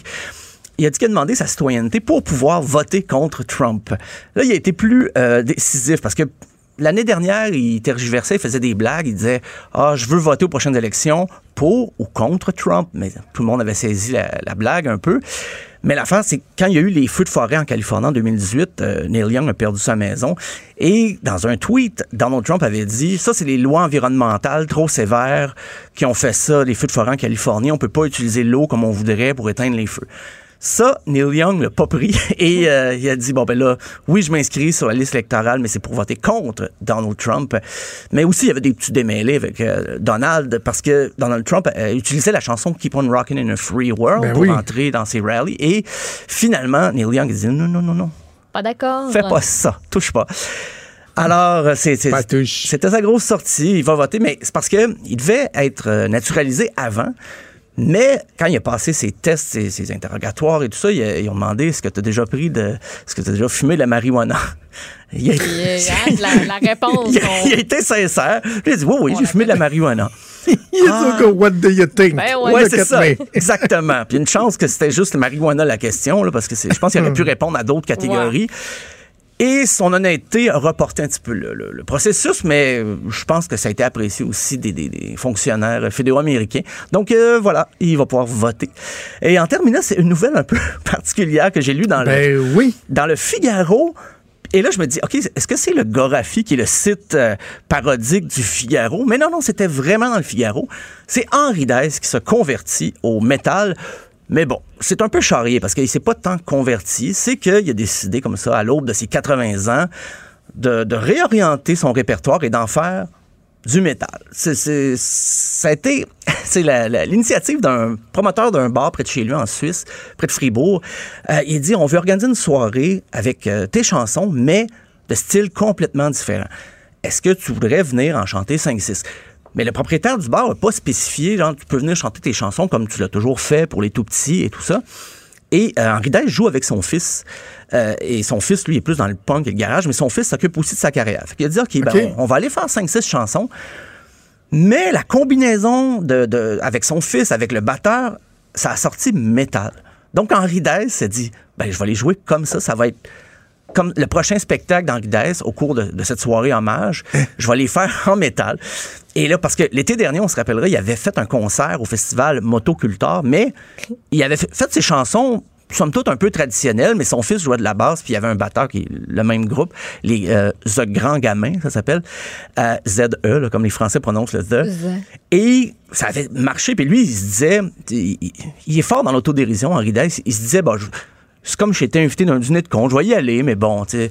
mais au contraire, les jeunes capotaient, c'est des jeunes qui avaient grandi avec ces chansons, mais que maintenant, ben, ils écoutaient d'autres musiques. Mais il y avait aussi des parents métalleux qui avaient leurs enfants.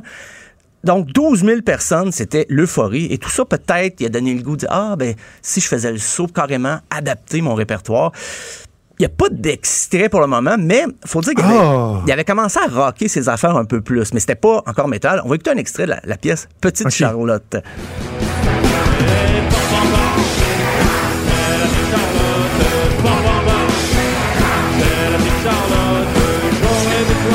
En, en spectacle, j'ai oublié de le dire. Mais déjà, le batteur, il se donne. Là.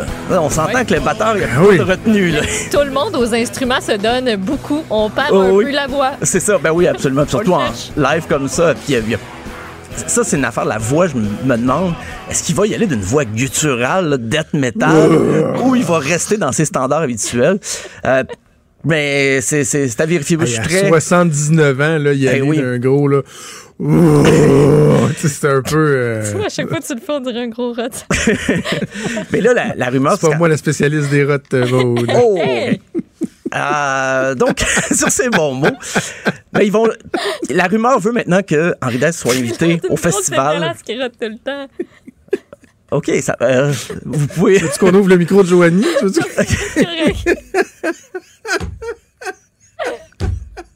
Ça va, Jonathan? Moi, je, je te vois pas, je t'entends, je te perds un peu. Il est brisé. Il est brisé. Il est brisé. Euh, ben voilà, au mois de juin, le Hellfest en Bretagne va peut-être, le Hellfest, qui, comme son nom l'indique, réunit les plus grands noms du métal. Euh, Cannibal Corpse, Sepultura sont tous allés Voivod de jouer là. Et là, la rumeur veut que Henri Dess se pointe avec son nouveau trio métal. C'est à suivre, mesdames Moi, et ce que je trouve génial, c'est que, tu sais, euh, quand tu, tu- tu tapes quelque chose sur YouTube, euh, après ça, il y a des vidéos qui vont s'enchaîner, tu sais, dans qui vont euh, qui vont euh, ressembler la recherche initiale. Fait que là, tu sais, t'as des enfants que leurs parents vont plugger sur YouTube, vont marquer Henri Dess pour qu'ils écoutent des belles petites tunes pour enfants. Il y en a une qui va mener un autre. Puis à un moment donné, ah, ça va partir. L'enfant va capoter. là. Le pauvre. Il va corrompre la jeunesse, ce pauvre Henri. Voilà. Voilà. Ben écoute, euh, merci beaucoup pour ce beau tour d'horizon. Ben- Stéphane, je te souhaite un excellent week-end et on se reparle sans faute la semaine prochaine. À lundi. IGA est fier de présenter l'émission À vos affaires. Pour économiser sur votre panier d'épicerie, surveillez les offres et promotions de la circulaire disponible à IGA.net chaque semaine. IGA, vive la bouffe et les bonnes affaires. Des débats, des commentaires, des opinions. Ça, c'est franchement dit. Cube Radio.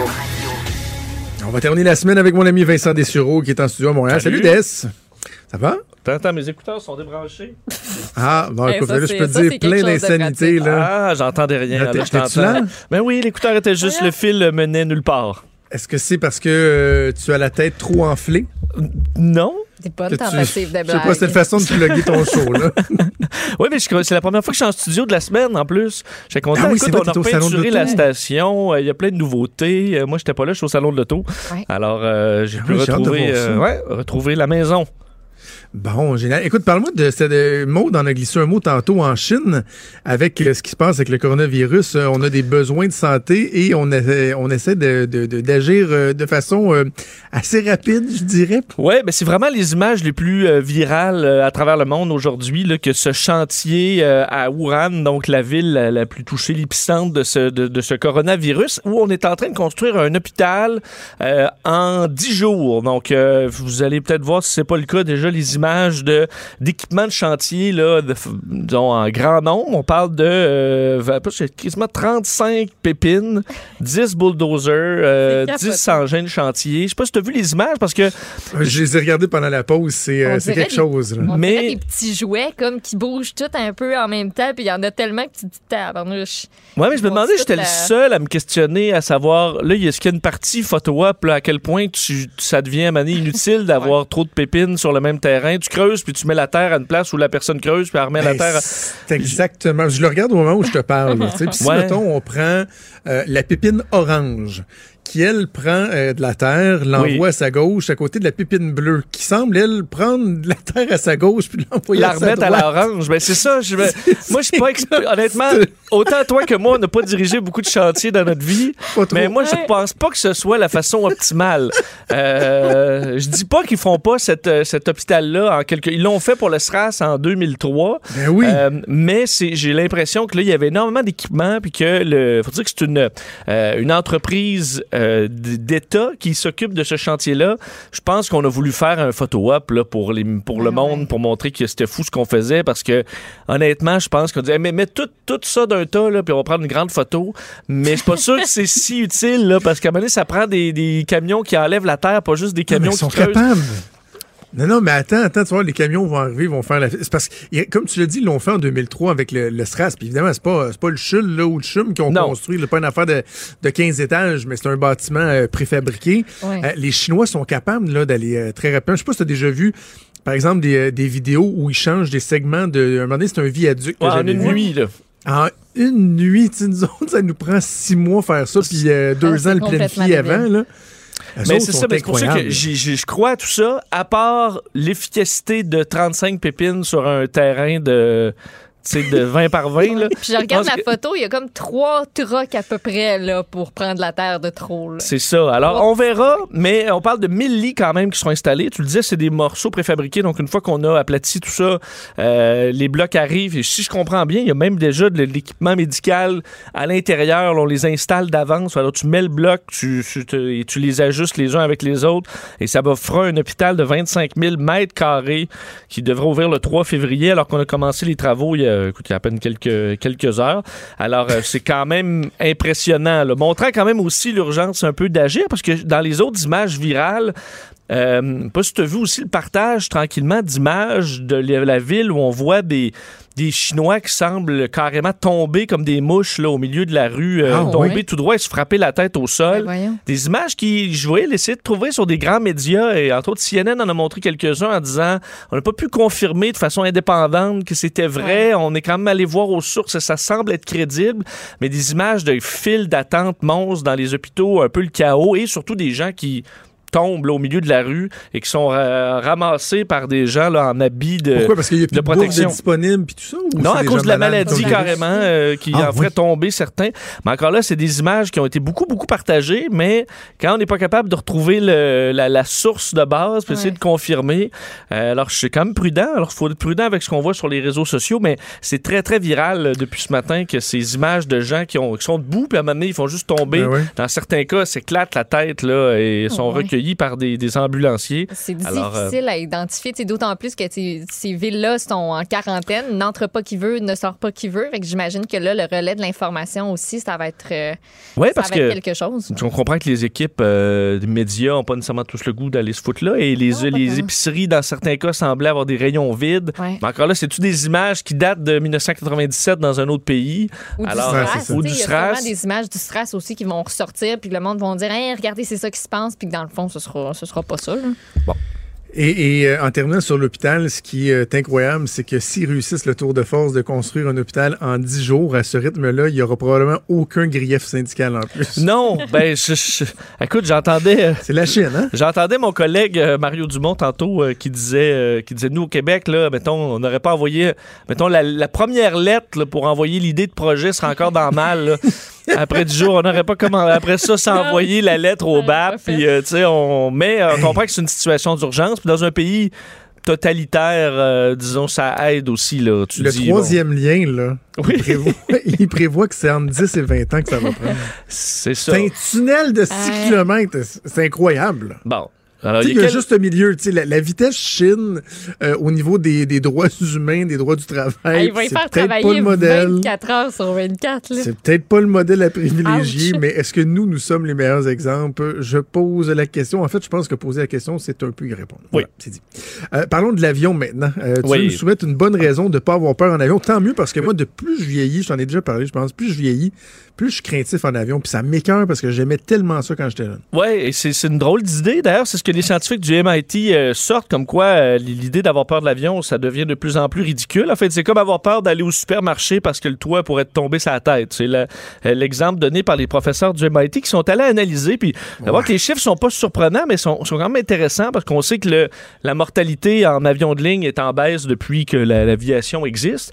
Mais ils sont allés documenter parce que par année, là, ça varie. Évidemment, il y a une année où il peut avoir euh, un seul euh, écrasement, une année il peut en avoir trois. On a vu avec le 737 MAX, ça, a été soudainement une mauvaise année parce que deux avions se sont écrasés. Mais il est allé, euh, donc les chercheurs sont allés par décennies, donc à partir de 2008 à 2017, puis ensuite en reculant de 10 ans, 10 ans, 10 ans, pour remonter jusqu'à il y a 50 ans.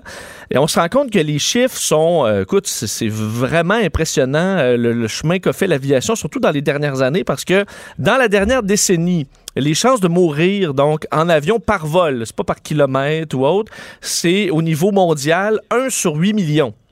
OK? Vous allez voir qu'au Canada, c'est encore pas mal moins que ça, mais au niveau global, 1 sur 8 millions.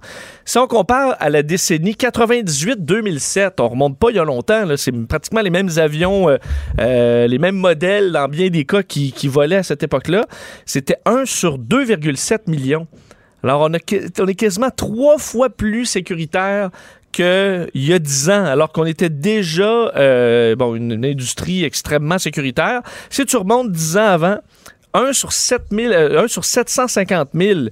Euh, là, on est dans les années donc 78 à 87 et ça descend ensuite 3, 1 sur 350 000 dans les années 70.